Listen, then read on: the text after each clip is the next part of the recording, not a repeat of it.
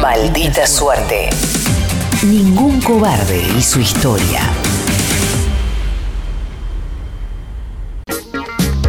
¿Qué estará haciendo a esta hora, por ejemplo? Me pregunto, el profe.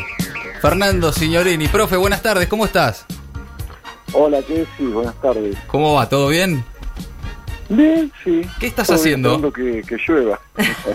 Sí, ya empezó, ¿no? ¿Por dónde vivís vos? No, en Belgrano, todavía no. Todavía no llegó, acá ya empezó a llover. ¿Y qué estabas haciendo, además de esperar la lluvia? Escribiendo. Ah, muy bien. ¿Qué, ¿Se puede saber un poco más? ¿Estás escribiendo algo en particular? Una nota, ¿Una un nota? libro. ¿Un libro? Eh, no sé dentro de cuántos años, pero estoy, sí, en, en la tarea de, de poder escribir otro otro libro, ¿no? Sería el, el segundo y, y obviamente el último. bueno, no sé. No digas eso. Ahora, eh, ¿el libro de, de, de- ¿De de qué qué va? ¿De qué va? Bueno, por eso, ¿viste? Tiene un, un poco de, de todo, mm, pero no únicamente de fútbol y, y de deporte, sino también de, de cuestiones sociales y sobre temas que para mí son trascendentales, como, qué sé yo, eh, sentimientos de, eh, de amistad o, o el, nacional, el nacionalismo un- este sentido de representatividad eh, tan tribal que, el fútbol sigue, al menos en esta parte del mundo, teniendo, y yo creo que es también una forma de, de nacionalismo que mm, por lo general levanta mucho más muros que los puentes que, que construyo, ¿no? O sea, estás haciendo libro, algo de lo que venís hablando hace rato, profe, y lo hemos charlado, recuerdo en, Sí, aquella, en aquella sí. charla de, de café, que es este nacionalismo bobo, futbolero, del aguante, ¿no? Y la argentinidad, ¿no? Sí, que a mí me, me preocupa por eso, porque si la humanidad, el ser humano no reacciona y seguimos con esta costumbre de que si yo soy de un lugar te tengo que ver a vos porque soy del otro, como si uno hubiera nacido o hubiera elegido nacer en un lugar, ¿no? Mm. Qué estupidez. Yo mm, nací acá porque mis abuelos que pensaban primero viajar a Tailandia, según me contaba mi, me contaba mi abuela, después vinieron para acá. Y si no, sería tailandés. Mi lugar en el mundo, ya lo he definido hace mucho tiempo, es el mundo. Y, y- y fundamentalmente aquel lugar a donde me siento respetado y sé que las cosas son como tiene que ser en una sociedad que, se precie de tal, ¿no? Ujú. Eh, te vi compartir en Twitter, eh, Fernando, una nota de, de Ángel Capa en La Garganta Poderosa que habla sobre Macri y los dirigentes de la FIFA. Tienen la misma ideología. ¿La leíste? ¿Qué te parece? ¿Qué te parece el tema, este nombramiento de, de Macri en la FIFA? Hablando del lugar en el mundo. Claro, Sí, lugares a en mí el también me, hicieron otros chicos de la garganta y, me lo enviaron. Y sí, yo digo, sin, sin haber leído o cuando me lo hicieron la, la de Ángel, eh, más o menos el contenido era exactamente Mm. el mismo. Bueno, tiene que ver también con que Ángel ha sido uno de, de mis maestros y lo sigue siendo, ¿no? ¿Te parece si lo saludo, Ángel? Eh, no me digas. Ángel, Ángel Capa, buenas tardes, ¿cómo andás? ¿Qué tal? Buenas tardes. Muy bien, muchas gracias. Un gusto saludarte, estábamos hablando con el profe Signorini justamente. Salúdense, los, los, los presento en vivo, al aire. Bueno, Fernando, encantado de, de poder hablar con vos eh, públicamente, porque en privado lo hacemos con frecuencia. a cada rato, pero a mí que no me gusta sinceramente hacer publicidad ni sentimiento, a mí me gusta demostrarlo y justo me agarraron en esta. Eh, bueno, y, y hablando con, con el profe Ángel de, de estos lugares en el mundo, de- del fútbol, de la Argentina, y leíamos tu nota, ¿no? En, en La Garganta Poderosa sobre, sobre la FIFA y este nuevo lugar de, de, de Macri, este cargo en la Fundación FIFA. Eh, cu- ¿Cuál es tu, veo, para transmitirlo a, quienes nos estén escuchando, tu postura al respecto? Bueno, es una maniobra más, o, mejor dicho, una, un- una evidencia más de que el negocio se apodera eh, absolutamente del fútbol, ¿no? Del fútbol que era nuestro, nos lo quitan alevosamente desde hace muchos años y ahora ya completamente. Es decir, el hecho de nombrar a Macri, que es un, ha sido en Argentina un funcionario de, de Estados Unidos, un funcionario del Fondo Monetario, del, del, que- del capitalismo internacional, que ha, mm, digamos, condenado al hambre y a la miseria a, a, gran parte del pueblo argentino y, al mismo país a una deuda impagable durante años, eh, digamos que, que, es tremendo, ¿no? Que, mm. eh, recibe un premio después de haber hecho un desastre en un país, ¿no? Y eso eh, es doloroso, pero al mismo tiempo es estimulante porque nos obliga a seguir luchando por lo nuestro. ¿no?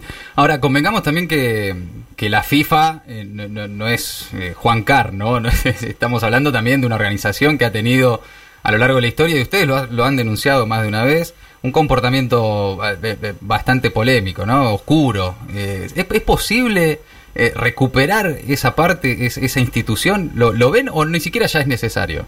No, no. Nosotros tenemos que recuperar lo que es nuestro. La FIFA es, de ellos. Hace rato es una organización que tiene, digamos, que actúa de, de forma muy parecida a la mafia, ¿no? Eh, es lo más antidemocrático que existe, lo más opresor que existe, lo más tiene una, una actitud autoritaria y, digamos que, que, que, bueno que contribuye a que a, sacarle al fútbol de donde de donde es el fútbol sacándoselo a la gente mm. de modo que eso hay que dejarlo nosotros tenemos que luchar como ha hecho Fernando y eh, fundando clubes en las villas y que, y que retornar el fútbol a, su origen, digamos, ¿no? Yo creo que esa es la tarea nuestra. Sí, eh, Fernando, Ángel, no, le quería preguntar, eh, hace no tanto tiempo, que habrá sido un año y medio, dos años, que se dio todo el escándalo del FIFA Gate, con, bueno, acá tuvo la, repercusión de Eugenio Bursaco, casualmente también amigo de Macri, pero eh, que era otra gente, digamos, ¿tuvieron alguna esperanza de que se iba a limpiar cuando pasó todo eso o ya lo dieron por descontado que era una, una operación de algún sector contra otro? No, bueno, que, que, hable Fernando, ¿no? Que, sí, por eso, por eso. ¿Qué opina Fer? Bueno, eh, claro, eh, hablar sobre los opiniones de Ángel es más o menos como salir al escenario y a cantar después de Sinatra. Voy a tratar de equivocarme lo menos posible. No, yo no tenía, claro, ninguna esperanza porque además quienes comenzaron a tomar la decisión o tomaron por asalto el poder de la FIFA fueron, fue precisamente gente de de ese imperio que ha llenado el mundo de muerte, de horror, de, saqueos. Eh, lo único que falta que ahora Estados Unidos nos quiera convencer que ellos eh, hicieron eso porque son los guías morales que van a, con sus principios a mejorar eh, el deporte y los lineamientos éticos que, que, el deporte tiene que tener. A mí me parece que, me suena realmente a, una cosa completamente ridícula y no, no, ninguna esperanza, por supuesto que no. Ángel. exactamente lo mismo, ninguna esperanza, ¿no?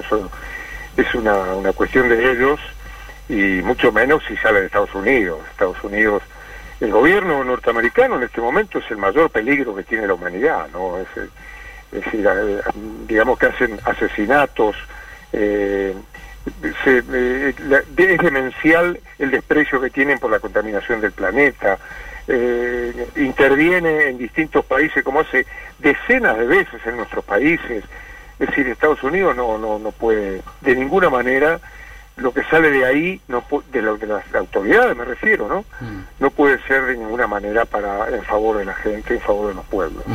Ángel, eh, te pregunto por último y, no te molestamos más, eh, ¿cómo impacta todo esto en tu amor, en tu pasión por el fútbol, por el juego, por la pelota? No, bueno, yo soy consciente de que hace mucho tiempo que nos están arrebatando el fútbol, ¿no? El fútbol tenía tenía valores, tenía significados que ahora, eh, digamos, el, capitalismo le ha eh, transmitido sus valores y lo ha impregnado de sus valores. De ninguna manera antes era el resultado eh, lo único importante, de ninguna manera. Es decir, el juego tenía tanta o más importancia que el resultado. Pero el capitalismo lo transformó, y entonces ahora vemos que hay gente que dice que lo único que vale es ganar y que inclusive lo hacen en divisiones inferiores, ¿no? Eh, están aplicando la tecnología, que es un negocio tremendo, eh, tratando de, convertir eh, al fútbol en un hecho científico. fíjense el VAR, mm. el VAR está cobrando fuera de juego por milímetros. Es decir, el hombro izquierdo de un jugador está en, en fuera de juego por dos milímetros y es fuera de juego. No tiene nada que ver con el fútbol. Menos mal que yo no era delantero porque con mi nariz estaría siempre fuera de juego. Entonces, eh, eh, son barbaridades que hacen y que cada vez el fútbol se aleja más de lo que es. Por eso me parece eh, necesario y, a- y a- y además hermoso lo que ha, ha dicho Fernando, ¿no? De, de- de- de volver el fútbol a las vidas, de hacer equipos desde las vidas, equipos de fútbol que, que vuelvan a ser nuestros, ¿no? Que lo otro ya se nos está escapando. Yo creo que ya se nos escapó. Entonces, bueno, hay que dejarlo y hay que volver otra vez al origen, me parece a mí. ¿no? Ángel, por último, ¿qué estabas haciendo antes de, de charlar con nosotros y con Fernando? Estaba leyendo, estoy, estoy- estaba leyendo eh, mu- muchas informaciones que, que yo recojo en internet de medios alternativos, entonces los imprimo porque no me gusta leer por el- en el- la computadora. Ah, mirá, te Los imprimí las imprimo notas de y la los web. leo ahora cuando tengo tiempo. ¿no? Claro. Te mandamos un abrazo, Ángel, y te saluda Bueno. Fernando también. Bueno, Sí, muy bien, Angelito, cariños para Carmela, para María y, y para Facundo, ¿eh? Para Facundo un- también. Sí, no, de Facundo no hay que olvidarse. Bueno, un abrazo fuerte y, y encantado de hablar con todos ustedes. Abrazo, Ángel. Ángel Capa, en maldita suerte. Bueno, y con el profe Signorini también. Profe, sobre esto último que decía Ángel de tu trabajo, del fútbol en las villas, del fútbol en los barrios, eh, ¿qué genera eso? ¿Qué, ¿Qué estimula? ¿Qué resultados ves? Mm, Primero, un gran entusiasmo, un- una, unos deseos de, de colaborar, de participar, que realmente son sorprendentes, porque en realidad este proyecto, si sigue adelante mm, de modo articulado, eh, por supuesto que mm, es muy difícil porque exige una organización brutal. Imagínate que son 4.400 barrios eh, para casi 5 millones de personas que, que lo habitan, ¿no? Y entonces no es para nada sencillo, pero hay gente sumamente comprometida, eh, desde el presidente Fabio Romanela, que también es el presidente de un club de agronomía central, a todos los muchachos de las diferentes eh, organizaciones y, y colectivos sociales que poco a poco van ingresando. Y ya se ha comenzado a competir eh, y de hecho se hizo en el campeonato de la división C femenina de AFA y a partir de creo que es mayo en las tres categorías Mm. inferiores eh, de fútbol para, para chicos masculinos eh, con, con gente que te, te repito se sigue sumando y que le sigue sacando tiempo a su tiempo Claro. Y, y que Entre ellos, el- entre el ellos, profe, muchos jugadores de fútbol, que, que este, algunos jugadores de fútbol, no sé si muchos, pero eh, eh, decime vos si se amplió la lista, que te están acompañando eh, y que me parece que habla también de un, de un cambio de, de- de conciencia que de a poco, y mucho tenés que ver vos con esto, empieza a ver en, en algunos jugadores, ¿no? De tener un poco más de conciencia política acerca de, de la, de la realidad que los rodea.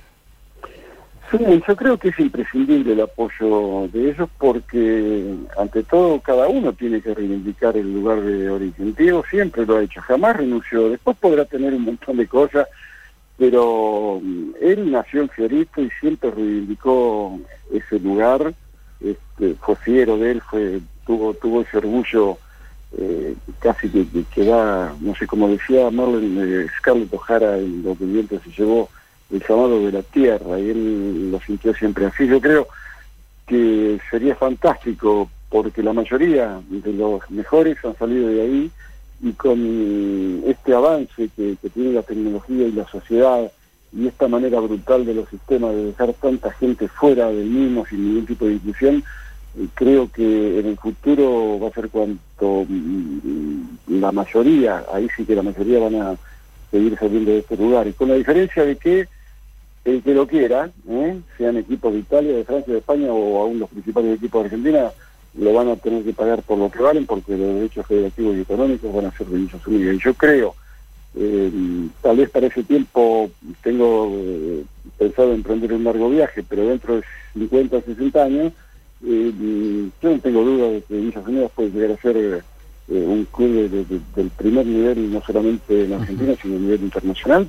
Te repito por eso, porque los mejores van a salir de, de ahí. Entonces, bueno, eso, pero el fútbol es solamente una parte, porque lo que realmente a mí me importa es que la, la, mm, gran mayoría de chicos que comienzan con la ilusión de ser jugadores de fútbol no llegan. De hecho, River prueba cerca de 22.000 jugadores y Boca un número parecido durante el año. Y esos llegan, no llegan, eh, quedan 6 o 7. ¿Y qué Claro. se hacen con los miles y miles? Bueno, a esos miles y miles no hay que mostrarles que si no es a través del fútbol su vida no tiene sentido o no tienen posibilidad de concretar su sueño. No, negando también lo que dijo la ex gobernadora Vidal, Mm. también hay que ofrecerle alternativas, escuelas de arte, escuelas de oficio y lo mejor es que puedan, como no, ir a la universidad, porque si el fútbol no sirve como elemento transformador, que también lo tiene que ser la educación, ¿para qué sirve? Para ir al negocio no sirve, para eso no sirve para nada. ¿no?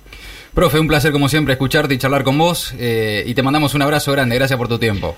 A ustedes, abrazo enorme. Abrazo. suerte. Abrazo grande. El profe Fernando Signorini estaba escribiendo, lo conectamos a Ángel Capa que estaba leyendo dos fenómenos del fútbol, del deporte y también de la charla. Sí, de la- de la- qué lindo es escucharlos a ambos. Gran momento, maldita suerte. Maldita suerte. Maldita suerte.